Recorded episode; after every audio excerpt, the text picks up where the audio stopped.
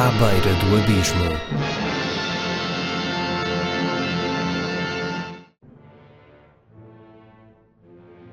Welcome to the Portuguese podcast À Beira do Abismo. I'm your host, Rui Alves de Souza, and in today's episode I talked with the American artist Jonathan Case, author of several comics and graphic novels. One of them is The New Deal, which was just released here in Portugal. It's a comedy mystery set in the 1930s with amazing art and great references to movies and stars of the era. We talked about that work and other projects from Jonathan, and also we discussed politics, religion, and movies. I hope you like the following conversation.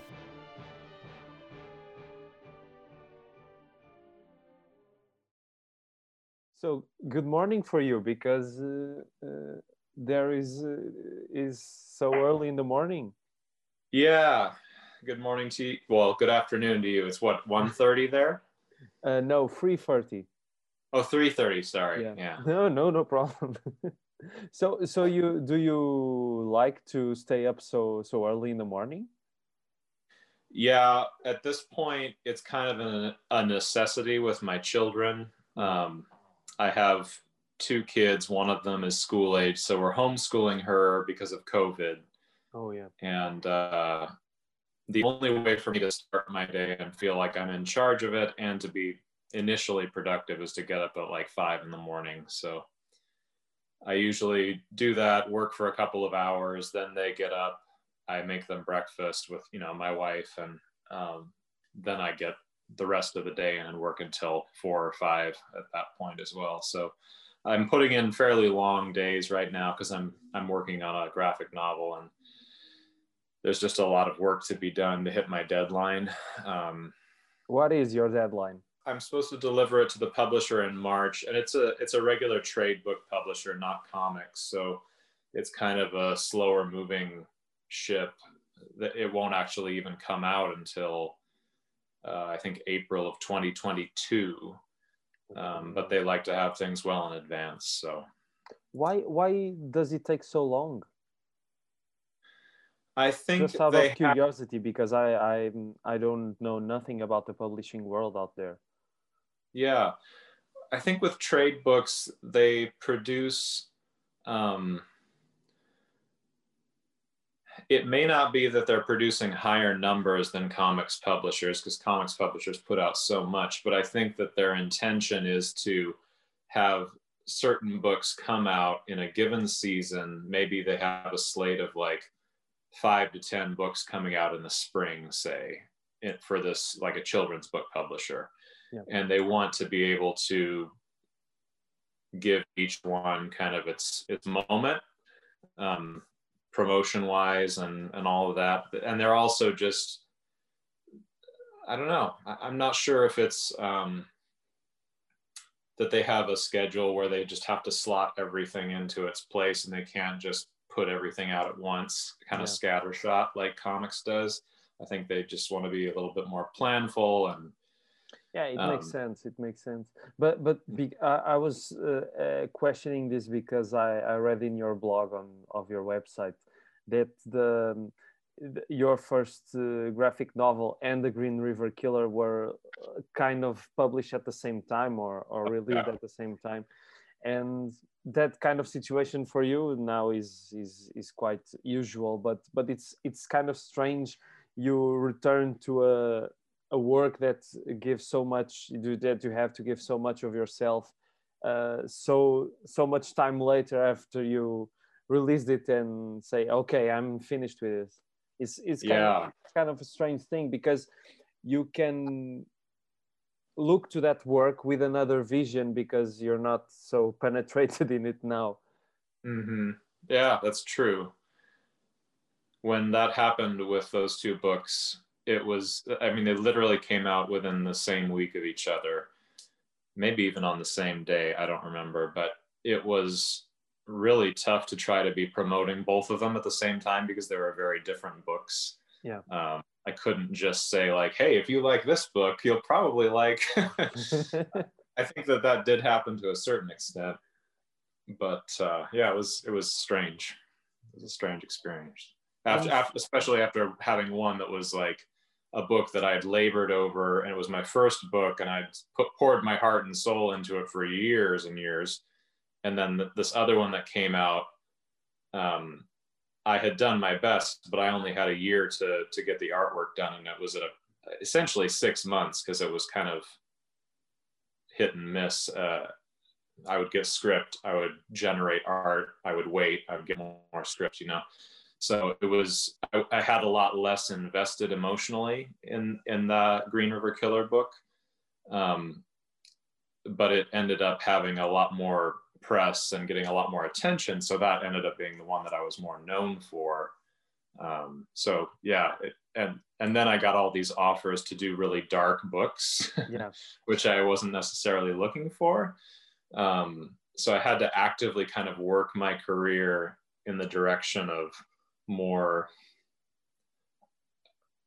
I don't I don't know whimsical stuff or kid friendly stuff, which I was interested in doing. Yeah. Um, so no, I understand that, and and you mentioned that also in in, in your blog, uh, be, because uh, and I was thinking that probably the same thing happened with the the New Deal, which I this is the Portuguese edition. It was, I don't know, a week ago or something it's it's pretty nice. It's it's a great book. Um, but I I was thinking that because this one also has uh, some success and reputation, and if if you were afraid that the same thing happened with this, that all people now wanted to you to do vintage things in the 30s uh, uh, with uh-huh. this kind of comedy and and stuff.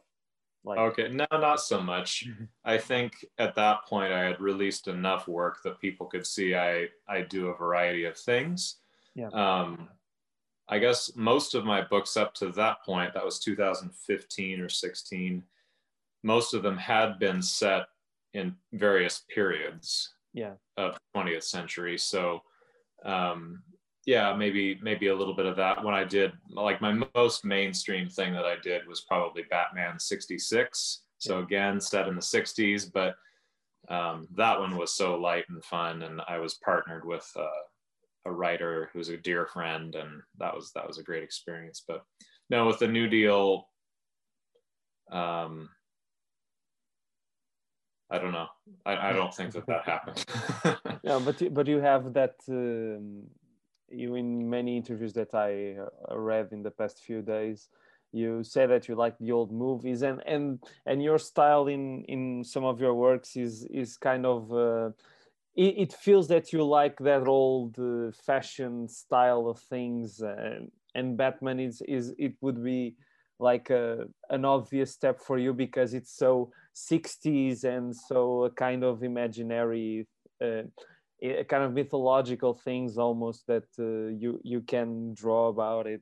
But it's it's curious because for the portuguese edition of the new deal they they kept the the title because it would make sense it, it makes sense to be this way because of the new deal of roosevelt and and all that and i know that you probably talked about the book a lot in the time of of its release but as it was just released in Portugal, I have to to ask you about this. That it it maybe resonated in the year that it was published because all the tensions, the racial tensions that that were occurring in that moment. But in 2020, I read this and I thought that it was even more relevant, or mm. was I making a, a false misconception of it? But it, it no, appeared to me. We would probably be talking about that today because everything with re- race relations is top of mind for Americans right now, and I suppose yeah. other countries too. It seems like the anti-immigrant um,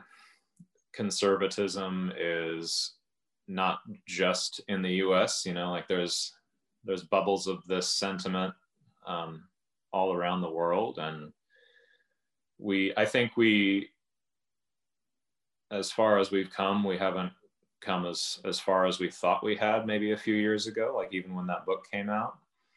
Um, so there's there's plenty of work to be done. And my i guess my thesis with that book was that it's going to be primarily about relationship you know it's about who you know within the group that you are struggling to accept you know um, and it's just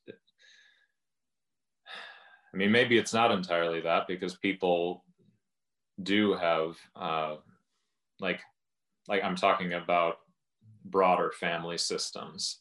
Some woman gets married to a person of color grandpa doesn't go to the wedding you know like it doesn't necessarily mean that they're going to work it out but um and and men and women who have children um, that end up being lgbtq or something i mean there's so many folks that are forced out onto the street because they their families reject them. So it's it's not entirely about relationship but i do think we have a better shot um, at those at, at fixing things through person to person connection you know like the the biggest religious movements have sustained themselves at least based on the idea of that person to person transformation you know? Yeah. Uh, i read that your your pitch for for your first graphic novel i thought it was just a killer. I mean i i would buy it just for hearing what you said and especially when you say essentially it's what you get by meshing together two old drive-in movies, one part monster schlock, one part European art house. That that's a, a brilliant pitch for anything. Um, I, I didn't have the chance uh, for now to to read the the Dear Creature novel, but I, I have I have a lot of curiosity, and I'd just like to ask you uh, what kind of European art house movies were you thinking of when you when you made that pitch? Um, uh, I loved uh, like Fellini stuff and uh, Ingmar Bergman. In fact, the art style for Dear Creature sort of came about from looking at um, not not even necessarily Bergman movies, but there was a particular still taken from wild strawberries where it was blown out to really high contrast. So you only really saw the straight black and white without grayscale. And something about that image and the poetry of it made me think there's an immediacy to that that I want to capture with my inks. So I'm going to strip away all the cross hatching. I had previously done a lot of cross hatching. So stylistically, um, at a very like the superficial visual level, um, that was a cue that I was taking um, from black and white movies. And then uh, the woman, um, there's there's a woman, actually a couple of women in that book that are based on Fellini characters. Um, one of them is actually named for Fellini's wife, Giulietta Masina. Yeah. So, um, so yeah, that's La Strada in particular was a movie that my dad kind of held in like yeah. like it was part of the mythos of our family. He would talk about this movie, and then I finally saw it as a teenager and uh, fell in love with it partly because it's a great movie and partly because my dad loved it so much and had always been talking about it when I was a kid. My whole career, really, uh, at least up to this point, and that book in particular is very bound to my growing up as a homeschool kid trapped between generations my parents generation of growing up in the 60s and then my current generation which i basically knew nothing about like cultural touchstones i didn't i, I didn't have as much knowledge and you know. and you you felt uh, with your friends in school and you felt that uh, it's not a pressure it's it's a kind of pressure that yeah you have to to to see this to hear this and you hey what, what are you talking about? I don't know anything. Yeah so in that book the role of the monster I, I went i drilled down into why we have a fascination particularly nerdy people have fascination with monster movies. And i think that the core of it is the misunderstood person or the person who feels like they're always on the outside of the group. Yeah. And so that's the angle I took for the monster. He's hopelessly out of touch because he's an atomic sea mutant and he's one of a kind in that regard. But he's also hopelessly out of touch because he has this really lofty sensibility, like this very archaic, old world sensibility that is like whatever 400 years. You know, he's an old soul, full 400 years past. So he's dropped into this like 1960s world where things are just starting to shift from uh, I, I don't know like the eisenhower era like the like the 50s the kind of wholesome thing to then you have like the sexual revolution coming on and all of that uh, so you, there's that that point of tension where culture is starting to go in all sorts of different directions um, and so it's it's a perfect place to put somebody who is kind of set in their ways and uh, and and to experience their conflict of like how how do I become a person? How do I how do I find a relationship with another person uh, in my situation? And made for some hopefully interesting scenarios. And you you said it all. I mean the the the, the fascination from the of the nerdy people with the monster movies. It's it's all about that and um, and do, did you felt any did you felt any kind of connection with one of those monsters when you were a kid one of the classic monsters the universal ones i don't know even the creature from the black lagoon which i mean this one resonates from that one mm-hmm. yeah uh, in fact originally it was called sea freak and then the publisher was like, "Ah, we don't really like the title Sea Freak. Can you come up with something else?" And and they really they landed on Dear Creature uh, as like I, I gave them several options, and that's the one that they liked the most. And eventually, I kind of came around to liking that the most too. But it did put the book into a little bit closer proximity to association with Creature from the Black Lagoon than I necessarily was intending uh, at first. So uh, liabilities aside, yeah, that was definitely an influence. And then honestly, I watched uh, Young Frankenstein a lot more growing up than I did uh, all the other monster movies um, that it was referencing, like Bride yeah. of Frankenstein and that sort of thing. I only watched those later. But that was kind of perfect because there's uh, so much that silly humor mixed with the pathos of the monster. You know, I thought I grew up just loving that. Peter Boyle did a great job. Gene Wilder did a great job. I put Gene Wilder scientist sort of character into uh, the book Dear Creature as well. So that was that was an influence too. And it, it, it it's uh, when I watched it uh, when I was a kid, I also didn't seen the the original ones and I saw it before, after that, and I now I want to rewatch the Frankenstein Junior to to to now to catch all the references because the the movie satirizes all the and it's it's just hilarious. That that's the the best reference you could get. Good, yeah, it's it's so beautifully done. I love. Uh, listening to the the commentary. I think there's a commentary somewhere with Mel Brooks and maybe I don't know if Gene Wilder is a part of it, but he talks about how Gene Wilder was really a driving force in that movie yeah. um, and really wanted it to be more played straight in many of the circumstances. Like he wanted the heart of it to not be pulled out by like a nod and a wink uh, yeah. that he knew Mel Brooks would do if he was in the movie. So he's like, you can't be in this movie.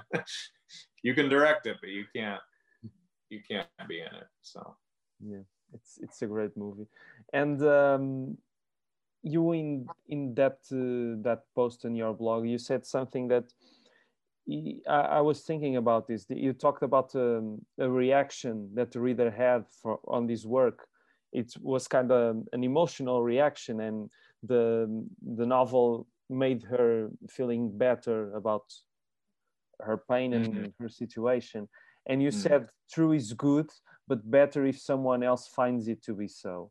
And I, I just would like to ask if any uh, graphic novel or even any work of art had uh, that kind of connection with you recently or when you were young. that, this is the kind of question that when a people when a person wakes up they can't think about. Top of mind. Yeah. There are so many things that have drawn out emotions in me. Uh, i mean honestly the one that is most recent was my wife and i watched sophie's choice. And uh, in this particular moment in history when it when white supremacy and misinformation and sort of the death of truth talking about truth um, when when that's all so much our everyday experience. That that movie uh, really hit me hard. Meryl streep's performance. I don't know if you're familiar with the book or or the movie but the movie yeah, yeah. The movie is quite popular here also yeah. Okay yeah. So um, so that was one where I just I went to bed with it running through my mind and couldn't really let it go and woke up with it um, rattling around too and um, I am a person of of faith. I don't know that I would call myself a Christian anymore, but I at least used to. But I I have a hard time identifying with what people are calling Christian right now.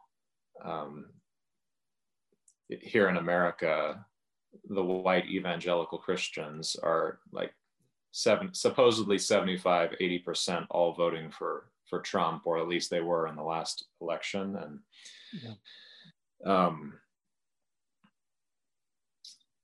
so I, I, I wrote something uh, on social media recently just about having watched that movie and thought my Christian friends and family, I, I'm just begging you to not set aside all of the all of the ways that Trump embodies a Christian story that we do not want to claim easily, you know? Yeah.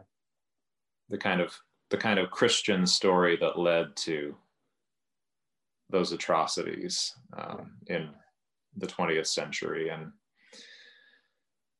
uh, there's so many different ways that people can get there but for me you know to, to that level of the, the lack of empathy and and um, the hatred there's so many paths to that whether it's communist russia or or the third reich or or, or the proud boys or you know whatever it is. Um, but i because I love the Christian story so much, I I feel it's particularly awful when when it's twisted to such a degree as it has been today. I understand you completely because I, I was raised a Roman Catholic. The the Roman Catholicism is the the majority, the the, the major religion here in Portugal.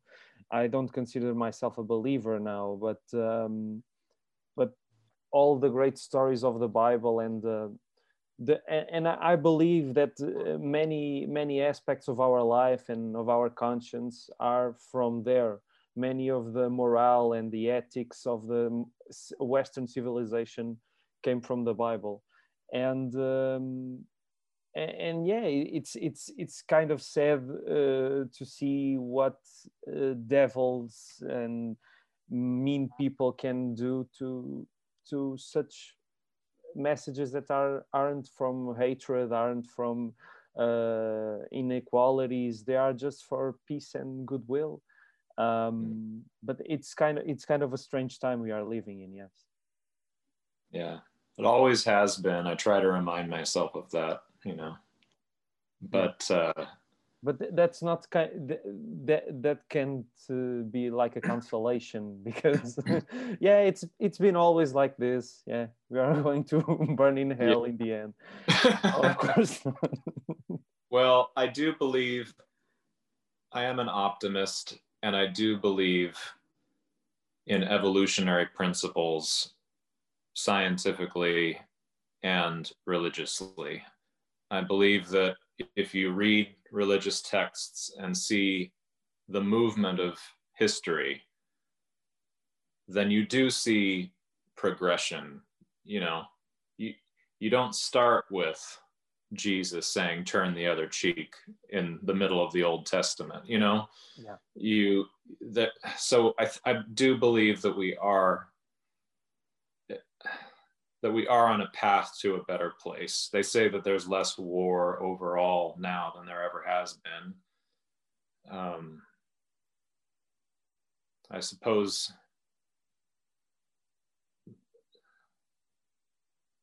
I mean, you don't clean up the room without making a complete mess of it before you before you have it tidy. So yeah. I, but the prop the, the the call, I guess, is to stay in the mess and to not lose hope within the mess. You know, let's not lose all the hope we have. Yeah, mm-hmm. you have you are absolutely right um, just to to talk again or trying to talk again about more cheerish and happy things. Have you ever been to Portugal? I haven't. I would love to. I hear it's beautiful there. I have always, when I have international guests, I have always to make this question because people here are are nuts about foreign people coming to here. You have to come here. You have to drink our best wine. We have, we um, have a great sun. We have everything. Uh, where are you now? Uh, so we were just previously in Portland, Oregon for years and years, but we've moved out uh, a little bit more into a country setting uh, called uh, Silverton, Oregon. So it's a town of 10,000 people.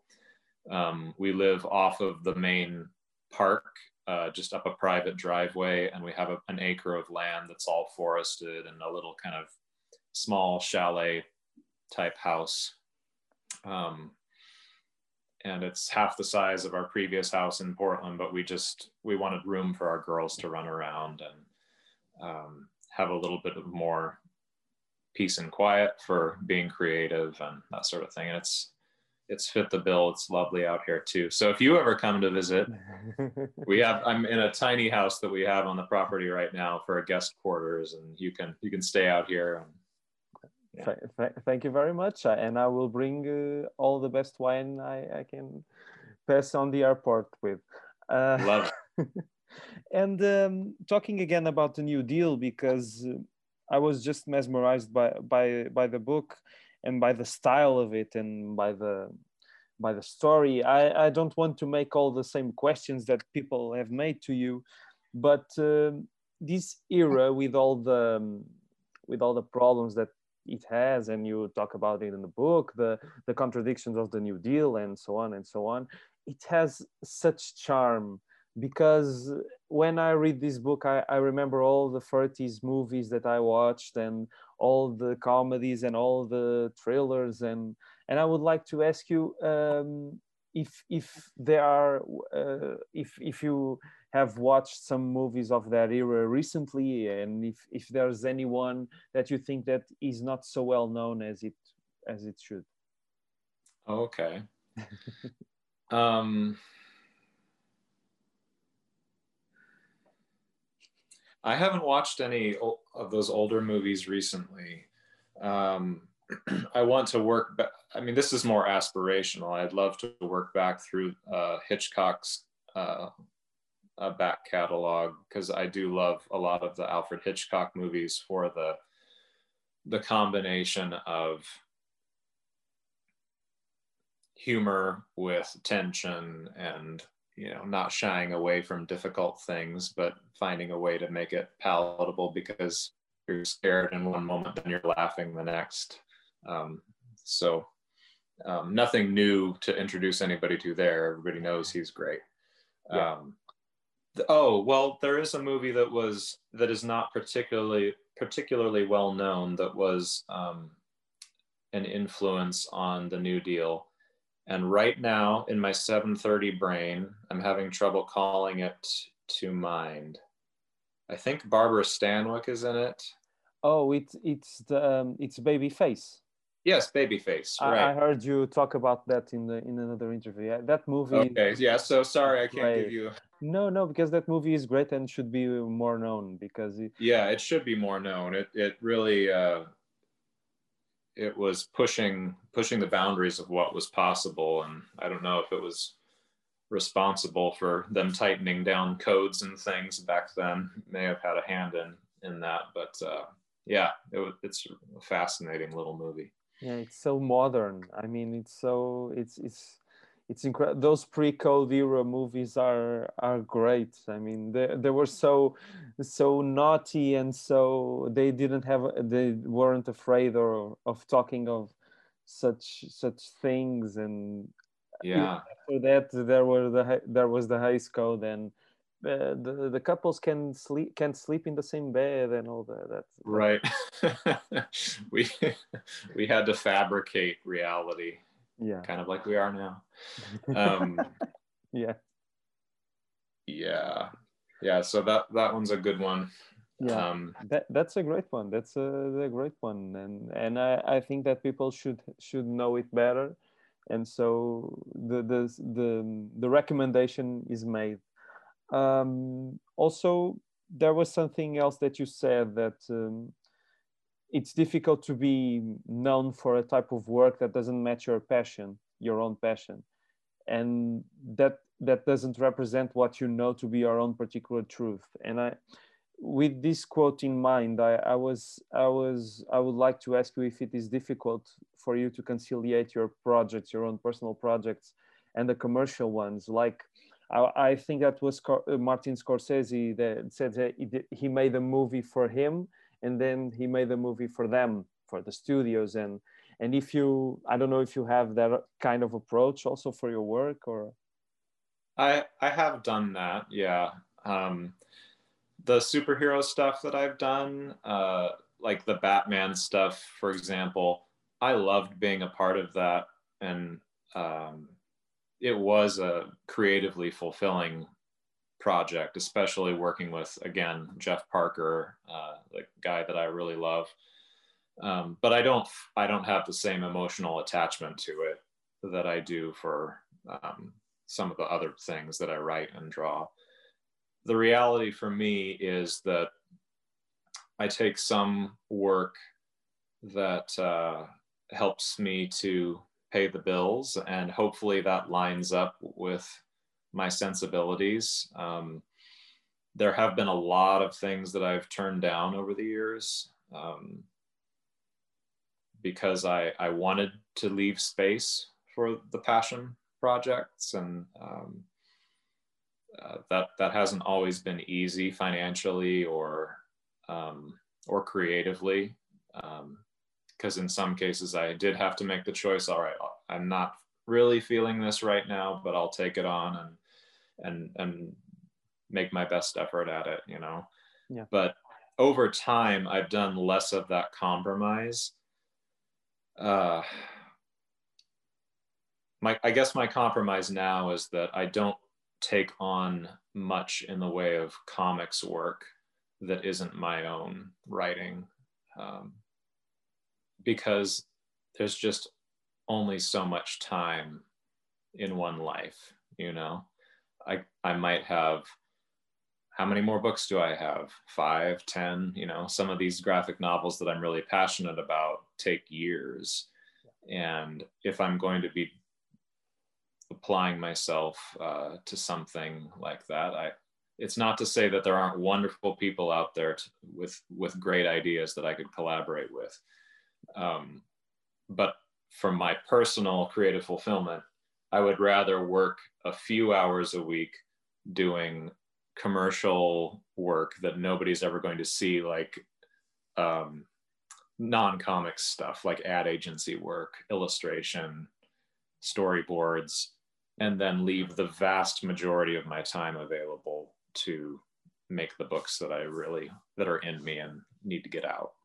Yeah and this this new one that you're working in the upcoming the little monarchs is is one of those passion projects of yours? Yeah in fact the genesis of it began even before dear creature came out however many years ago nine years ago something like that. Yeah yeah 2011 yeah nine years ago. Yeah. So yeah it's been it's been something that i've wanted to bring um, out for a long time, and now I feel this sense of pressure, like ah. I don't want it to end up as one of these things where you had so much invested that you couldn't see the forest for the trees and now it comes out and it's a mess.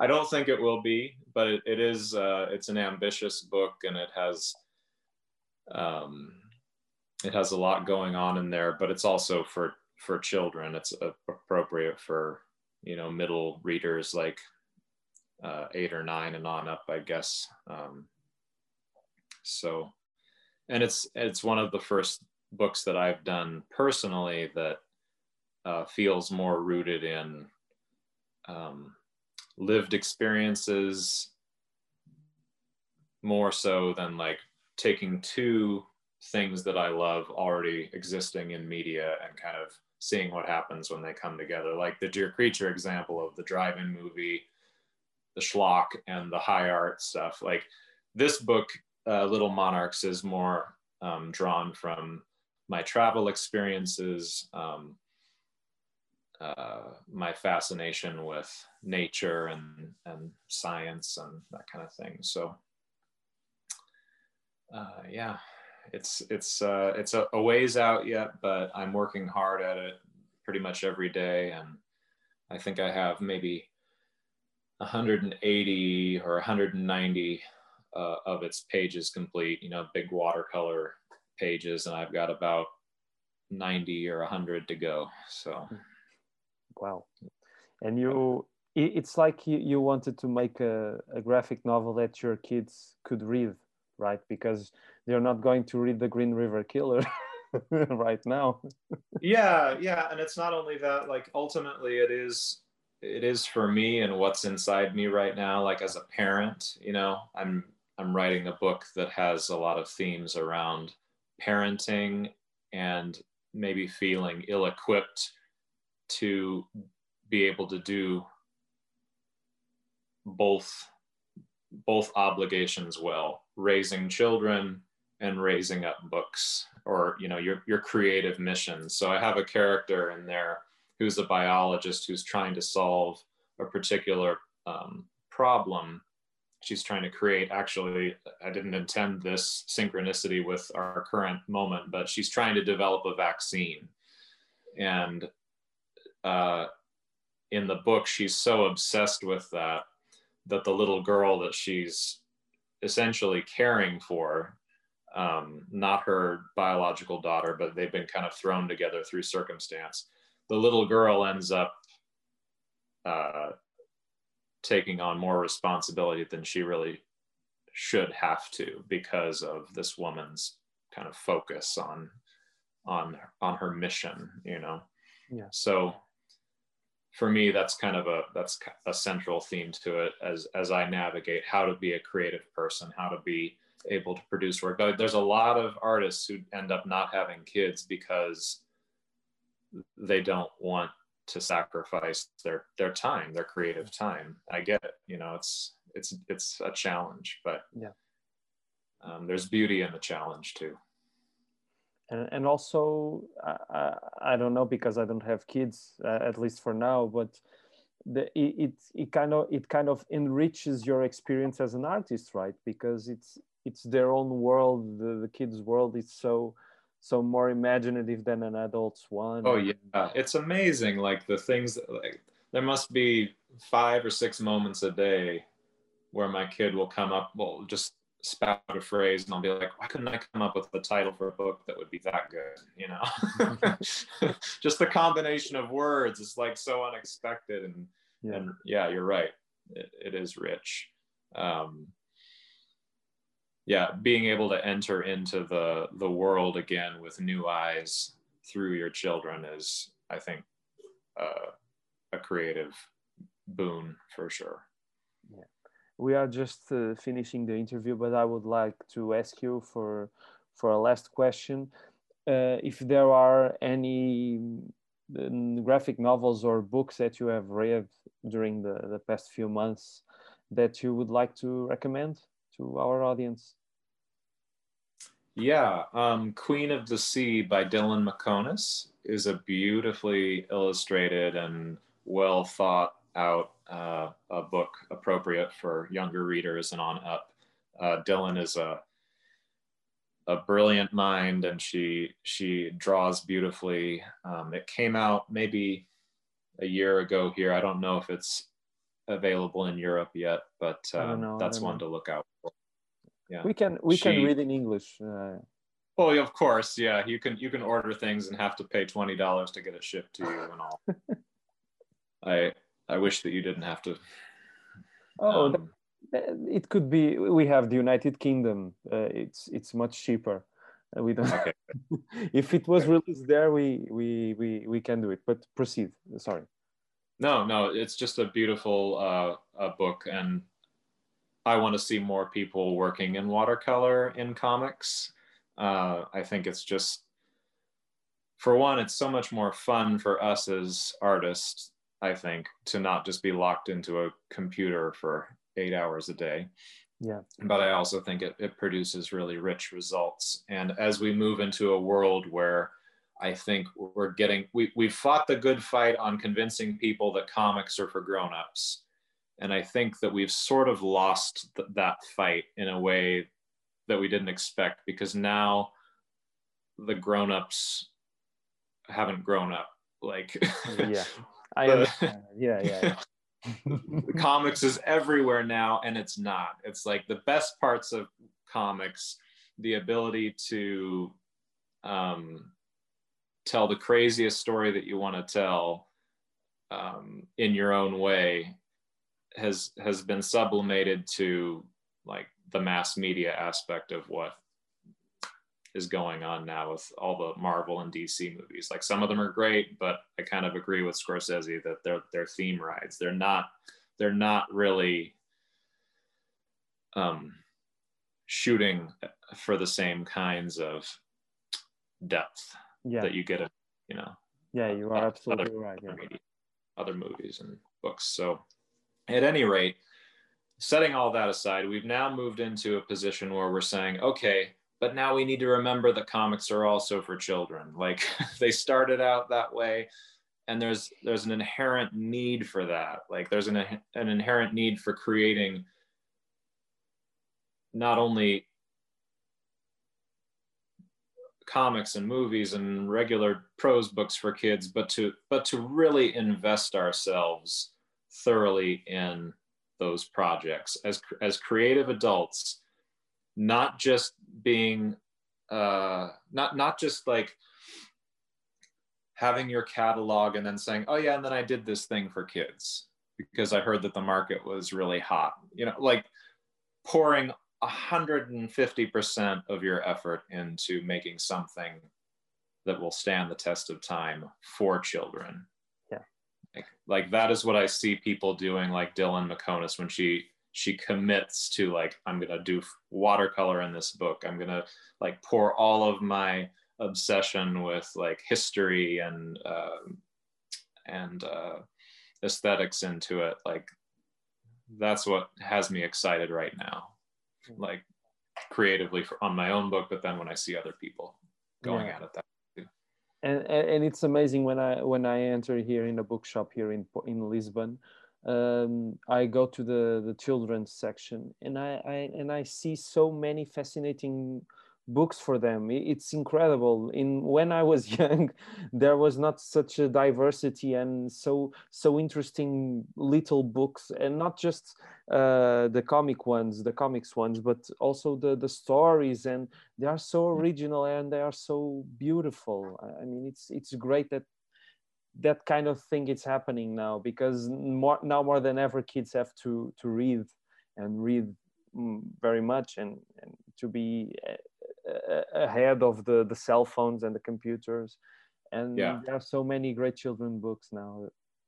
It is it's true. There's there must be a lot more people like us who want to see that happen for children because they grew up like you're saying kind of in the dearth of quality kids material. Yeah. Um, I mean, there were there have always been people like Maurice Sendak and you know folks that really wanted to create something that was a whole piece that then like as he says I, I do my work and then somebody else says that's for children you know? You do your work you do your best work and then it goes where it needs to go. Um, there, so there have always been those folks but i feel like um, th- yeah there's just a, rec- a, a greater recognition i think of how how invaluable those those artists are in the formation of young people. Yeah that was a great recommendation. I'd just say that you you, you mentioned watercolor, and the watercolor in, in the New Deal is is beautiful, of course, but all the the the good the, the good reviews have have all have all been released in 2015 is no news for you but it, it's a beautiful watercolor use in the book. Thank you very much. You're welcome. And uh, i hope uh, i i would finish here uh, it was a pleasure. Thank you very much, and I hope you stay safe and that the the new book uh, goes well, and and I hope that many of your books are released here also. Thank you so much. I'd love to come visit. Yeah, maybe we can arrange that someday. Yeah. What? How do you pronounce your name? Oh, when when in each time that I that I met an American person, they always ask that. It's like Sorry. you know, like, like Roy uh, with an R, an O, and a Y. It's okay. like, but you have to to replace the the O with the U, so it it goes like Rui, Rui. Rui. Yeah, yeah. that's it. Rui. Well, that's that's what I figured, but I just wanted to make sure. Oh, thank you. I can't buck the trend. Sorry. well, thank you very much, Jonathan. It was a pleasure. It's been a pleasure, Roy. Thanks for listening. Uh, we have other English interviews here in the podcast uh, with such guests as the actor Greg Sestero from the movie The Room, uh, the movie critic Jonathan Rosenbaum, the Australian director Fred Schepisi, the Polish director Agnieszka Holland, and the Hungarian director Peter Medak, and also with the comedian Rob Brydon and the actors Denim Richards and Frankie Faison. I had several international guests here in the podcast. I hope that you can follow the the the future episodes with English guests and of course if you are Portuguese please follow us with all the other Portuguese interviews. Stay tuned for more episodes. Please subscribe to the podcast in your favorite platform. And thank you so much for listening once again. And stay safe in these terrible times we are living in. And see ya. À beira do abismo.